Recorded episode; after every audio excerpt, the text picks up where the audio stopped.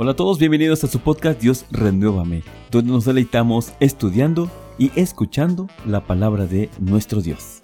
Hoy hablaremos sobre usar una nueva vestimenta, una alegoría bíblica que representa un cambio radical en nuestro estilo de vida. Ese cambio se obtiene al vivir conforme a la voluntad de Dios. Recordemos que sus mandamientos son verdad, todos justos. Al vivir conforme a su voluntad, adquirimos virtudes que nos permitirán llevar una vida de paz y justicia. Así que vamos al estudio.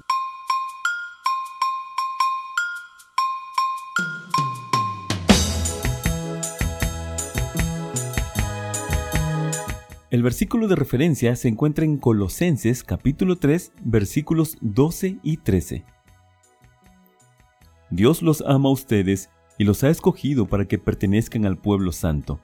Revístanse de sentimientos de compasión, bondad, humildad, mansedumbre y paciencia.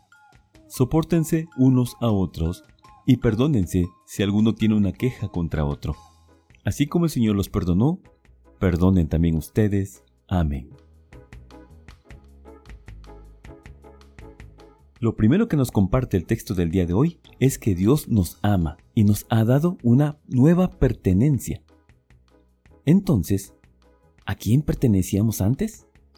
Pertenecíamos al mundo y a sus concupiscencias, es decir, teníamos por costumbre los malos hábitos de este mundo.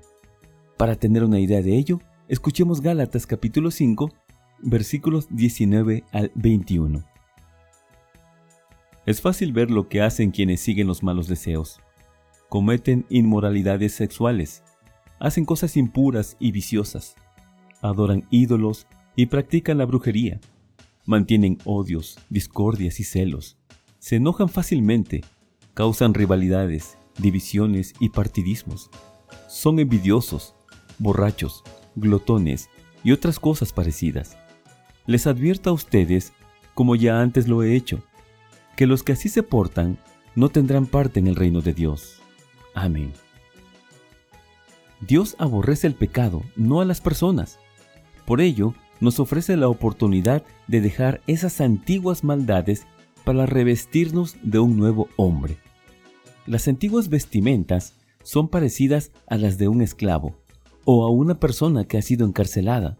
Su uniforme es simplemente a rayas y está detrás de los barrotes de una celda.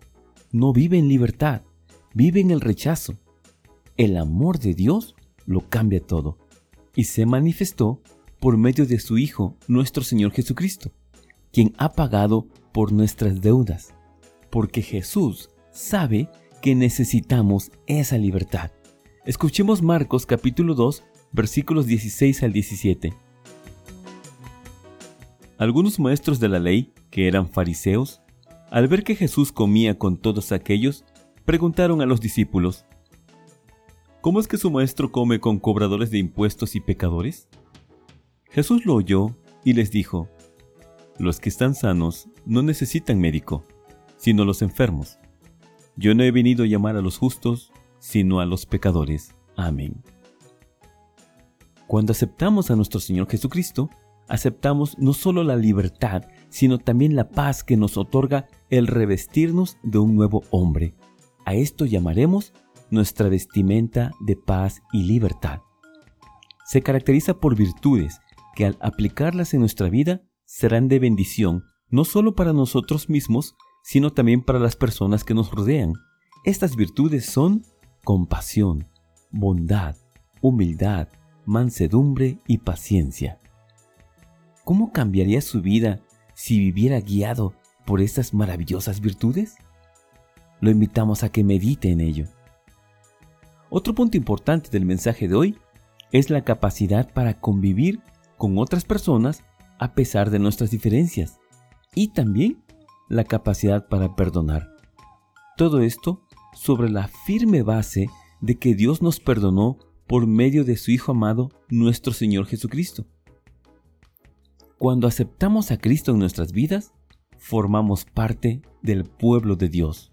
Y no solo eso, sino que por medio de esa nueva pertenencia recibimos las promesas, la gracia y la misericordia de un Dios amoroso y compasivo. Cerramos el estudio de hoy escuchando 1 de Pedro capítulo 2 versículos 9 al 10. Pero ustedes son una familia escogida, un sacerdocio al servicio del Rey, una nación santa, un pueblo adquirido por Dios. Y esto es así para que anuncien las obras maravillosas de Dios, el cual los llamó a salir de la oscuridad para entrar en su luz maravillosa. Ustedes antes ni siquiera eran pueblo, pero ahora son pueblo de Dios. Antes Dios no les tenía compasión, pero ahora les tiene compasión. Amén.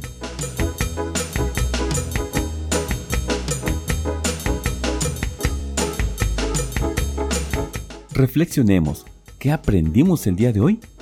Creamos conciencia de que si vivimos siendo esclavos del pecado, Dios nos ofrece la oportunidad de vivir en paz y libertad.